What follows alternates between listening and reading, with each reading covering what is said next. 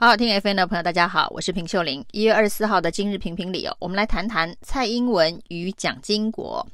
那这几天的热门政治话题，当然是在台北市蒋经国过去的寓所七海寓所完整的保留下来，并且呢规划成七海经国文化园区，里头还有蒋经国的纪念图书馆。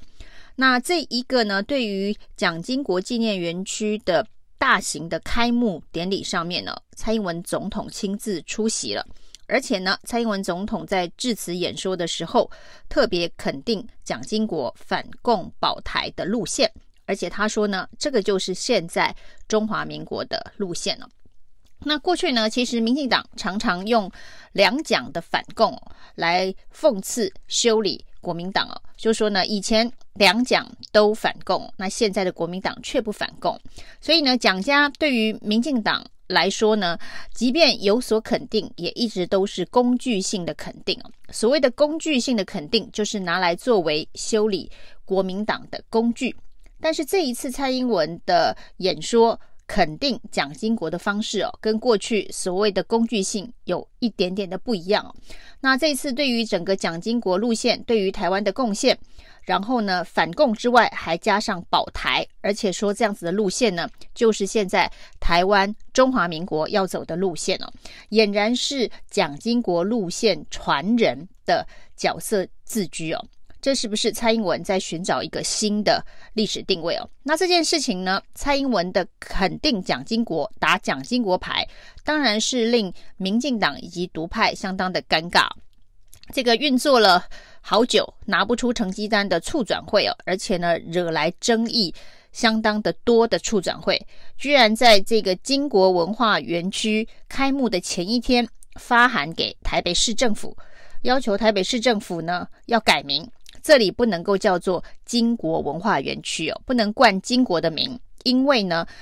并没有处理促进转型蒋家威权时代的议题哦。那整个园区当中呢，没有批判威权时代等等相关负面评价的元素哦，不能够冠这样子的名字哦。促转会以正式发函的方式，其实也重重的打脸了蔡英文哦。促转会前一天发文，结果呢，隔一天蔡英文总统。就亲临开幕现场，而且呢还高度的肯定蒋经国路线啊。那这件事情哦，尴尬的除了促转会之外哦，另外呢是已经因为林炳书事件躲了好久的段宜康哦，新潮流的大佬段宜康也跳出来发文批评蔡英文哦，而且他还把蒋经国比成希特勒哦，这是一个过去民进党一贯以来的强硬反蒋。路线的集大成哦，说呢，蒋经国就像希特勒，怎么值得纪念哦？就在段宜康的大炮乱射的时候呢，蔡英文正在蒋经国纪念园区高度的肯定蒋经国路线。那段宜康代表的是民进党过去以来一贯路线的现行哦。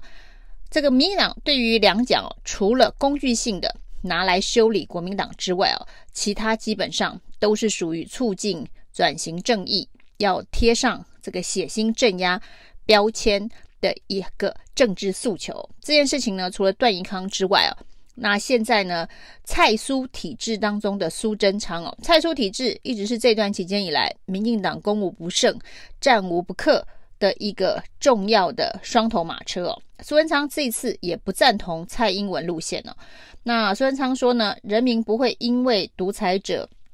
晚年慈眉善目而忘记他血腥政要，这个当然又回到了民进党的一贯路线了。但是这些民进党的一贯路线都跟现在蔡英文的主调族群融合以及团结，走蒋经国路线的反共保台哦。重点是蔡英文还肯定了蒋经国保台的这个路线哦。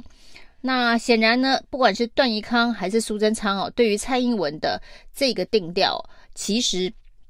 都没有办法心悦诚服哦。那蔡英文也不管民进党内的这些基本教义派对于蔡英文肯定蒋经国这件事情的反弹哦。那蔡英文显然没有要后退的意思哦。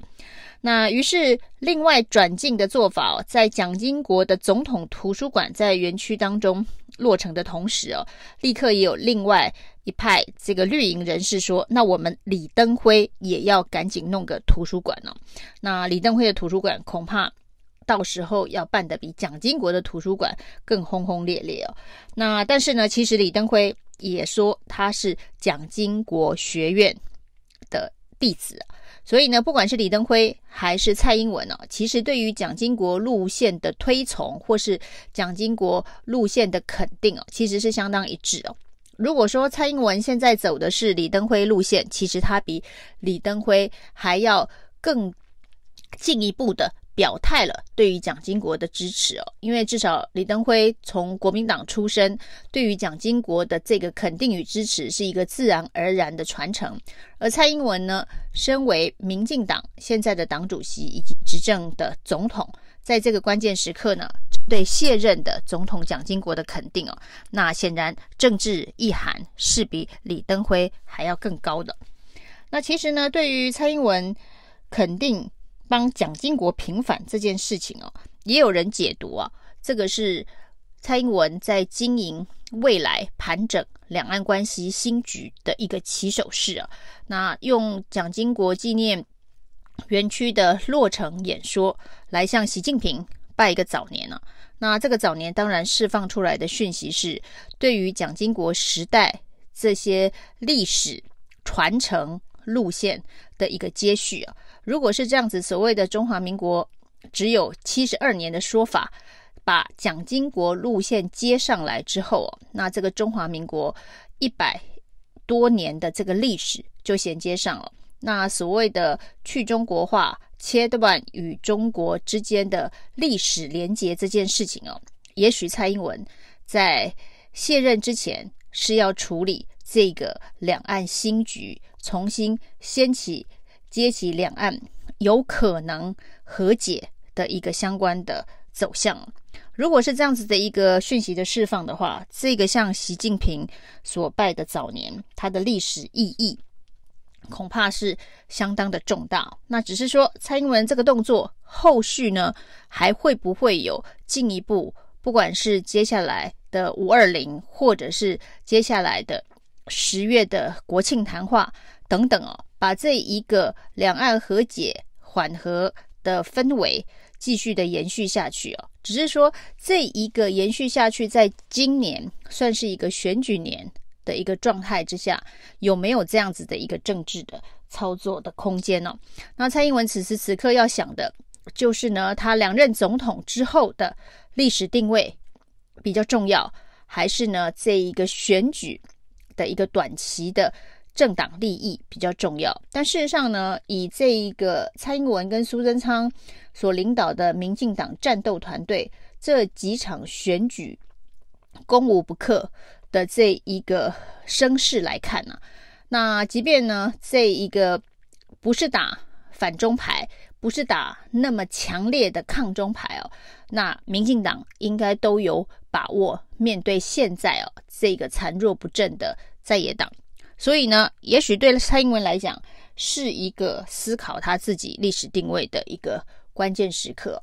那不需要靠反中牌也能把在野党打趴在地哦。那对蔡英文来讲，他可以营造的就是一个更高的历史格局。